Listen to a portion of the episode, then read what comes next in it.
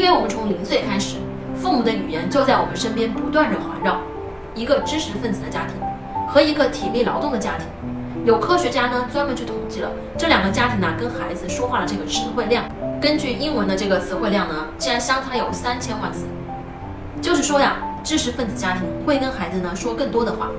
这里面呢还要区分说说了更多积极的话呢，还是说了更多消极的话，还是这都是完全不一样的。最终呢，我们逐渐的变成了父母所描述的那个样子。